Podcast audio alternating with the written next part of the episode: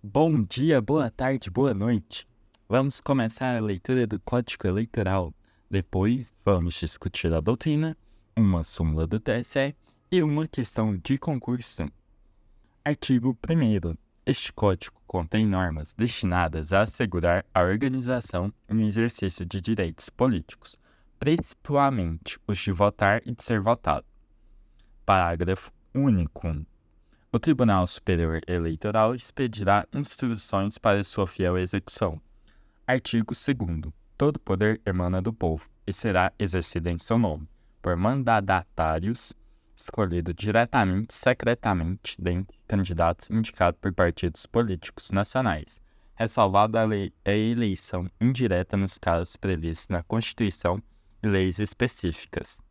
Artigo 3 qualquer cidadão poderá pretender investidura em cargo eletivo, respeitadas as condições constitucionais e legais de elegibilidade e incompatibilidade.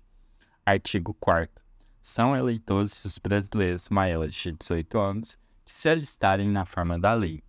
Quero nesse ponto abrir um parênteses para lermos juntos a Constituição Federal, em seu artigo 14 e os seus dois primeiros parágrafos. Artigo 14. A soberania popular será exercida pelo sufrágio universal e pelo voto direto e secreto, com valor igual para todos e nos termos da lei. Parágrafo 1. O alistamento eleitoral e o voto são 1. Obrigatório para os maiores de 18 anos. 2. Facultativo para A. Os analfabetos. B. Os maiores de 70 anos. C. Os maiores de 16 e os menores de 18 anos. Parágrafo 2. Não podem alistar-se como eleitores os estrangeiros e, durante o período de serviço militar obrigatório, os conscritos. Voltando para o Código Eleitoral. Artigo 5. Não podem alistar-se eleitores: 1. Os analf analfabetos. 2. Os que não saibam exprimir-se na língua nacional. 3. Os que estejam privados, temporária ou definitivamente, dos direitos políticos. Parágrafo único. Os militares são alistáveis desde que oficiais, aspirantes a oficiais, guardas, marinha, subtenentes ou suboficiais, sargentos ou alunos das escolas militares de ensino superior para a formação de oficiais. Artigo 6 O alistamento e o voto são obrigatórios para os brasileiros de um e outro sexo, salvo 1. Quanto ao alistamento: A. Os inválidos. B. Os maiores de 70 anos. C. Os que se encontrem fora do país. 2. Quanto ao voto: A. Os enfermos. B. Os que se encontrem fora do seu domicílio. C. Os funcionários civis e militares em serviço que os impossibilite de votar. Artigo 7. O eleitor que deixar de votar não se justificar perante o juiz eleitoral até 30 dias após a realização da eleição incorrerá na multa de 3 a 10% sobre o salário mínimo da região imposta pelo juiz eleitoral e cobrada na forma prevista do, no artigo 367. Parágrafo 1. Sem a prova de que votou na última eleição, pagou a respectiva multa, ou de que se justificou devidamente, não poderá o, eleitor 1. Inscrever-se em concurso ou prova para cargo ou função pública, investir-se ou empossar-se neles. 2. Receber vencimentos, remuneração, salário ou proventos de função ou emprego público, autárquico ou paraestatal, bem como fundações governamentais, empresas, institutos e sociedades de qualquer natureza, mantidas ou subvencionadas pelo governo, ou que exerçam serviço público delegado, correspondente ao segundo mês subsequente ao da eleição. 3. Participar de concorrência pública ou administrativa, da União, dos Estados, dos territórios, do Distrito Federal ou dos municípios ou das respectivas autarquias. 5. Obter passaporte ou carteira de identidade. 6. Renovar matrícula em estabelecimento de ensino oficial ou fiscalizado pelo governo. 7. Praticar qualquer ato para o qual se exige quitação de serviço militar ou imposto de renda. Parágrafo 2. Os brasileiros natos ou naturalizados maiores de 18 anos, salvo os excetuados no artigo 5 e 6, número 1, sem prova de estarem alistados, não poderão praticar os atos relacionados no parágrafo anterior. Parágrafo 3.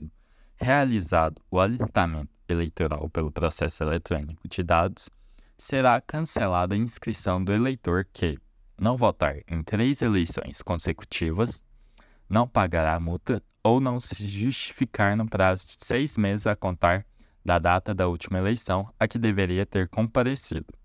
Parágrafo 4. O disposto no inciso 5 do parágrafo 1 não se aplica ao eleitor no exterior que requeira um novo passaporte para identificação e retorno ao Brasil. Artigo 8.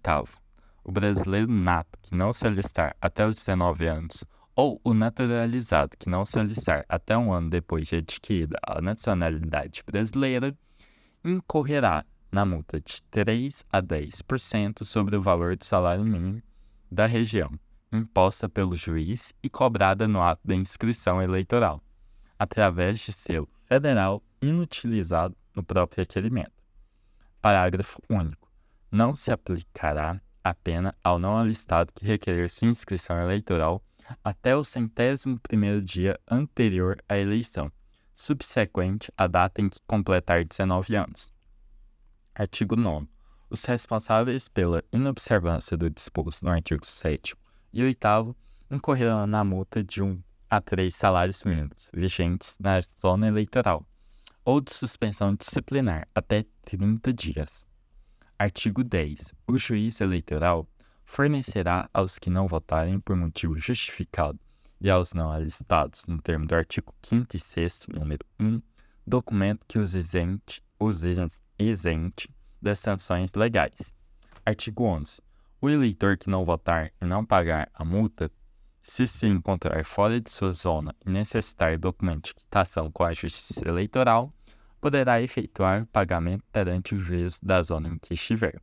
Parágrafo 1 a multa será cobrada no máximo previsto, salvo se o eleitor quiser aguardar que o juiz da zona que se encontrar solicite informações sobre o arbitramento ao juízo da inscrição. Parágrafo 2.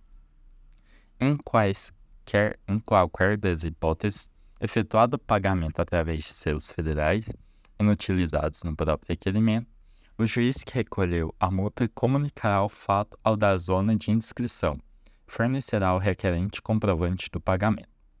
Momento doutrina. Direito eleitoral é o ramo do direito público que possui institutos e normatividades próprias estuda as regras relativas aos direitos políticos e às eleições.